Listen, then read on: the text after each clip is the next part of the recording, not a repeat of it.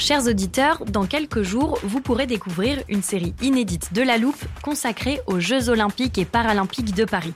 À trois mois de la cérémonie d'ouverture, on s'est demandé comment réussir ces JO. Les transports sont-ils prêts à affronter les milliers de touristes? Le dispositif de sécurité est-il suffisant? L'enthousiasme sera-t-il finalement au rendez-vous? Pour répondre, on plonge durant cinq épisodes dans les archives des éditions précédentes, accompagnés des journalistes de l'Express. C'est à retrouver à partir du 13 mai sur toutes les plateformes d'écoute. Mother's Day is around the corner. Find the perfect gift for the mom in your life with a stunning piece of jewelry from Blue Nile. From timeless pearls to dazzling gemstones, Blue Nile has something she'll adore. Need it fast? Most items can ship overnight. Plus, enjoy guaranteed free shipping and returns. Don't miss our special Mother's Day deals. Save big on the season's most beautiful trends. For a limited time, get up to 50% off by going to BlueNile.com. That's BlueNile.com.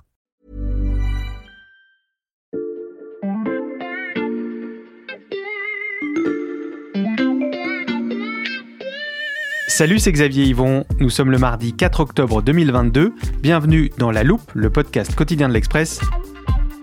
Allez, venez, on va écouter l'info de plus près. Dans les épisodes précédents, Oui, j'ai dégainé le résumé façon série américaine. Normalement, je ne fais ça que pour notre feuilleton sur les études troubles de Didier Raoult, mais cette semaine, La Loupe consacre une série à un tout autre sujet, les racines de la chute d'EDF, l'électricien français. Et croyez-moi, c'est au moins aussi haletant. Depuis hier et jusqu'à demain, Pascal Pogam et Lucas Mediavilla, du service économie de l'Express, nous racontent comment la France est passée d'un chemin tout tracé pour devenir le leader européen de l'électricité à une situation de crise avec une trentaine de réacteurs à l'arrêt. Si vous n'avez pas encore écouté l'épisode 1, je ne saurais trop vous encourager à le faire. Si c'est déjà fait, vous savez que la construction des nouveaux réacteurs promis par Emmanuel Macron est loin d'être gagnée. Vous savez aussi que tous les acteurs de cette chute se renvoient la balle. Aujourd'hui, on va s'intéresser au héros de l'histoire, EDF lui-même, une entreprise cadenassée dont les échecs s'enchaînent depuis des années et qui a fini par croire à ses propres mensonges.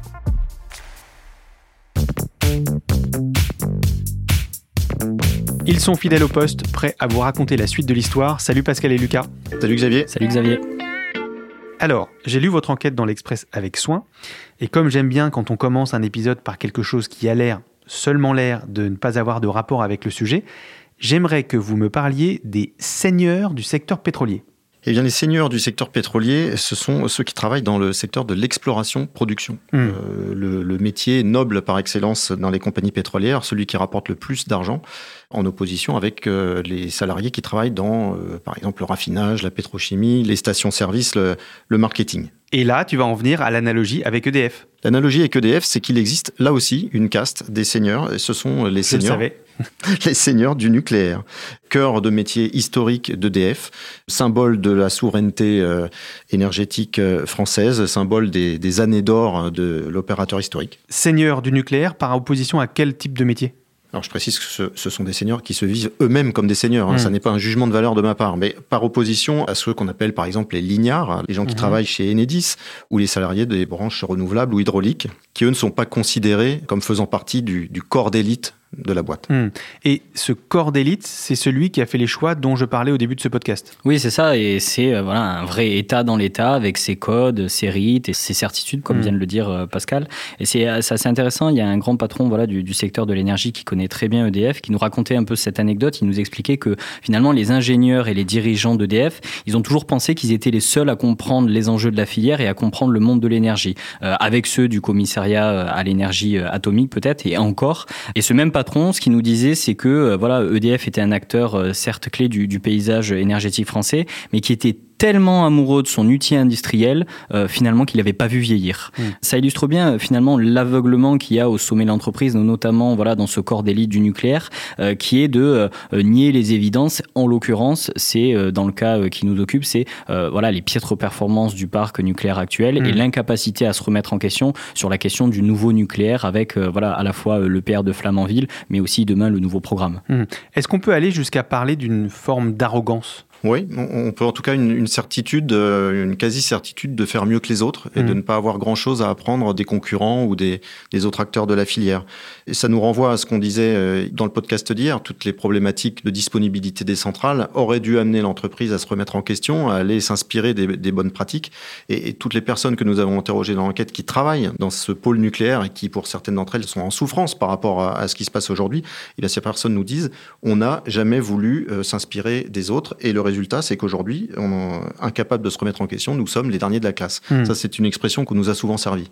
Ce que vous me dites là, ça me fait aussi penser à ce qui se passe entre EDF et ses prestataires. Ça, c'est un autre point de votre enquête. Est-ce que c'est comparable? Oui, c'est exactement ça. C'est le côté, euh, on refuse de recevoir des leçons. En revanche, on en donne. hein. Et quand on parle voilà des, des prestataires, c'est, on nous a raconté euh, sur les grands chantiers d'EDF la tendance qu'avait euh, l'entreprise à maltraiter ses prestataires, ses sous-traitants, ses fournisseurs. Et d'ailleurs, il y avait un cadre d'EDF qui est encore chez EDF qui nous racontait que sur le chantier de Flamanville 3, EDF avait une politique assez systémique de pressuriser ses fournisseurs, de leur demander des, des choses dures avec une politique d'achat qui était assez compliquée pour eux. Et ce qui m'expliquait, c'est que en face, ces fournisseurs-là, à force d'être maltraités, ben, ils vous font pas de cadeaux. C'est-à-dire que euh, ils n'investissent pas dans les compétences, ils ne construisent pas d'expertise. Or, la relance du nucléaire ne peut pas se faire sans eux. Et par exemple, en Normandie, qui sera donc euh, sur le site de Panly, hein, qui a été retenu pour les deux prochains EPR euh, de- du programme français, il y a 7000 personnes qui travailleront au plus fort du chantier ensemble sur le chantier. Et ça sera pas que des gens d'EDF. Donc en fait, il faut que tout le monde soit au même niveau, au, au même moment. Et ce que me racontait encore un ancien de Flamanville 3 avec le recul des échecs de, de Flamanville, c'est qu'il disait euh, ces chantiers sont d'une telle complexité qu'ils requièrent en fait des approches collaboratives et collectives. Et ce qui se passe, c'est que chez EDF, on n'est pas élevé comme ça, donc quelque part, il va falloir que l'entreprise force un peu sa nature. Il va falloir que l'entreprise force sa nature, et vous allez l'entendre, ce ne sont pas les salariés d'EDF qui disent le contraire.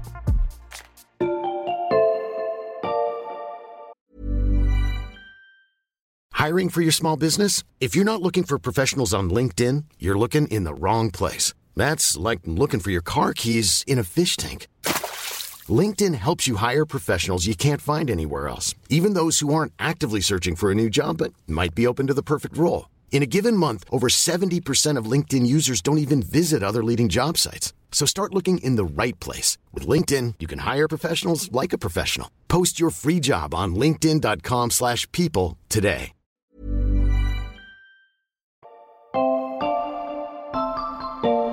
Et à ce propos, Xavier, on a eu, on a eu quelques surprises avec Lucas depuis l'apparition de l'enquête. C'est qu'on a reçu des dizaines de messages, de tweets, Ouais, de, tout à réactions à, des posts sur LinkedIn de salariés euh, qui, loin de, loin de s'offusquer de ce qu'ils avaient lu dans l'Express, euh, nous disaient pour la plupart que la situation était même pire que ce qu'on décrivait. Mhm. Et ce que reflètent ces messages, et c'est ce qui est assez poignant même, je dirais, c'est que ça reflète une vraie souffrance des salariés d'EDF qui sont tous attachés à leur outil, qui voient l'entreprise euh, décliner sans que rien ne se passe pour redresser la barre. Et à l'évidence, pour eux, c'était une forme de soulagement de voir raconter ce que nous racontons dans, dans cette Mhm. enquête. C'est, je veux dire que c'est assez rare hein, quand on fait ce genre de travail d'avoir des réactions de ce type des salariés de l'entreprise concernée. Et qu'est-ce qui provoque ces réactions, cette souffrance? Ben, on on t'a parlé un peu du, du corps d'élite du nucléaire et de son aveuglement. Et ce qui est assez drôle, c'est que Pascal le dit très bien. D'ailleurs, juste avant d'entrer dans le studio, j'ai reçu le SMS de quelqu'un qui a lu l'enquête et qui s'y reconnaissait totalement. À côté de ça, il y a aussi des gens qui nous interpellent en disant euh, voilà, euh, vous, euh, vous ne racontez pas la vérité. Et en fait, ça illustre bien cette histoire d'aveuglement. Ça illustre bien que, en, en fait, en, en interne, il y a une forme de, de formatage hein, des, des esprits. Rien n'encourage les, les parcours atypiques, les lanceurs d'alerte. Au contraire, on nous a parlé d'un management sans carotte ni bâton. Et d'ailleurs, il y a le témoignage d'un salarié de Flamanville dont je t'ai parlé tout à l'heure. Ce qui m'expliquait, c'est que la première chose qu'on apprend en arrivant chez EDF, Mhm. c'est qu'il vaut mieux éviter les coups, dire que tout va bien, pour éviter de prendre des balles perdues. Ok, la formule en dit long.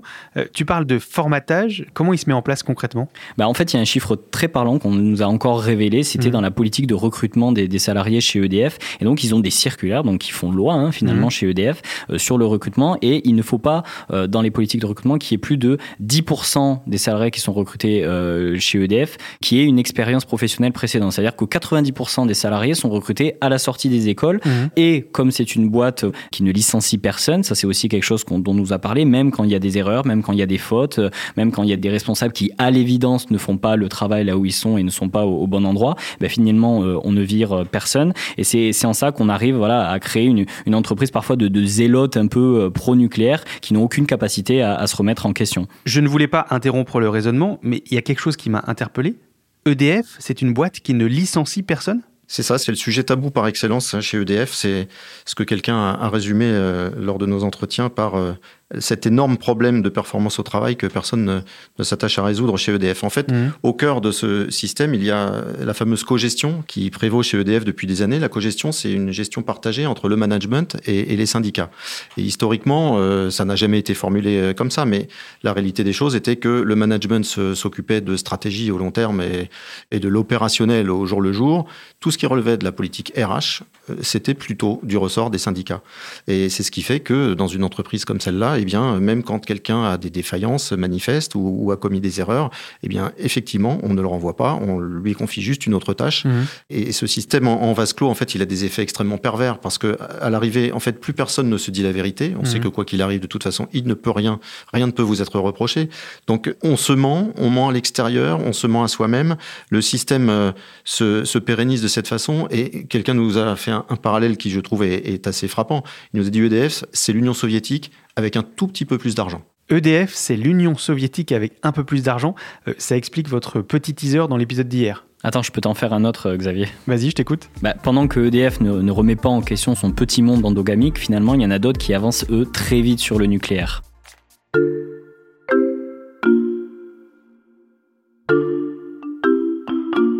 Et pour t'expliquer, Xavier, on va avoir besoin d'une définition rangée euh, dans l'armoire de la loupe.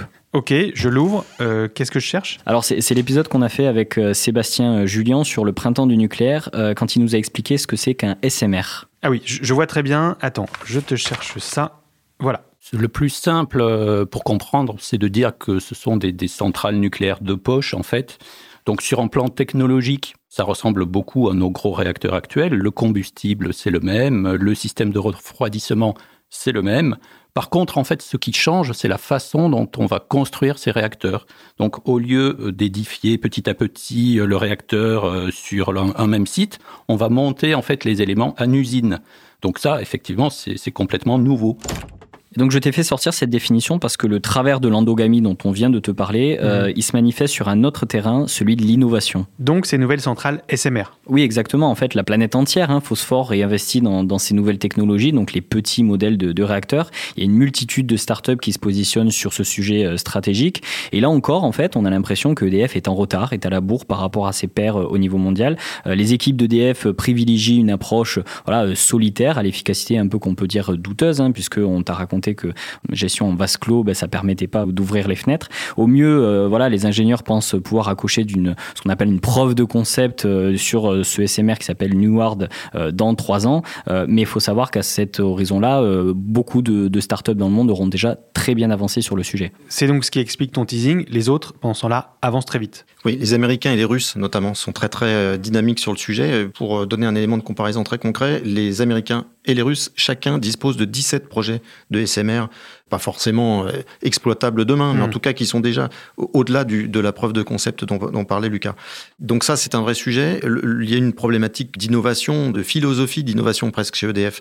Ce qu'on voit émerger aujourd'hui dans le nouveau paysage nucléaire, c'est toute une galaxie de start-up qui travaillent avec des grands groupes euh, installés. EDF, aujourd'hui, est à peu près incapable de faire ce genre de choses parce qu'ils considèrent qu'ils peuvent faire un SMR tout seuls et qu'ils n'ont une fois de plus besoin de personne d'autre. Et euh, de notre point de vue, il se prive de la vitalité, de, l'inventivité de toutes ces petites euh, entreprises qui sont en train de révolutionner la filière. Hmm. Et le risque, alors que certains gros clients sont déjà en train de se positionner sur les projets américains ou russes, je veux parler des, gros clients dans la chimie, dans la sidérurgie, qui sont des gros consommateurs d'électricité et qui ont tout intérêt à se doter de petits réacteurs de ce type, eh bien EDF risque d'arriver trop tard sur le marché, peut-être avec une technologie qui sera en, décalage par rapport aux besoins du marché dans 3-4 ans. Hmm.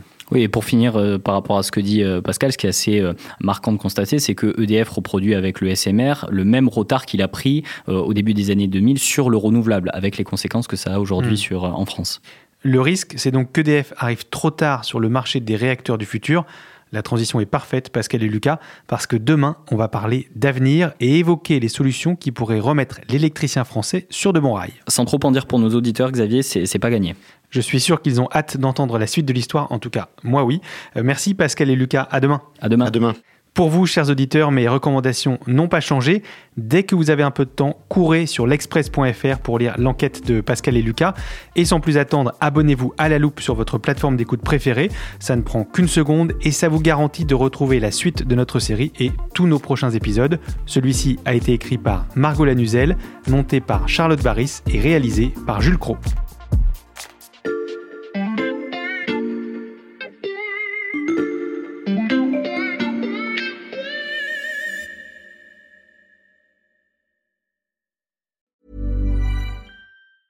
Small details are big surfaces. Tight corners are odd shapes. Flat, rounded, textured, or tall. Whatever your next project, there's a spray paint pattern that's just right. Because Rust new Custom Spray 5 in 1 gives you control with five different spray patterns. So you can tackle nooks, crannies, edges, and curves without worrying about drips, runs, uneven coverage, or anything else. Custom Spray 5 in 1 only from Rustolium.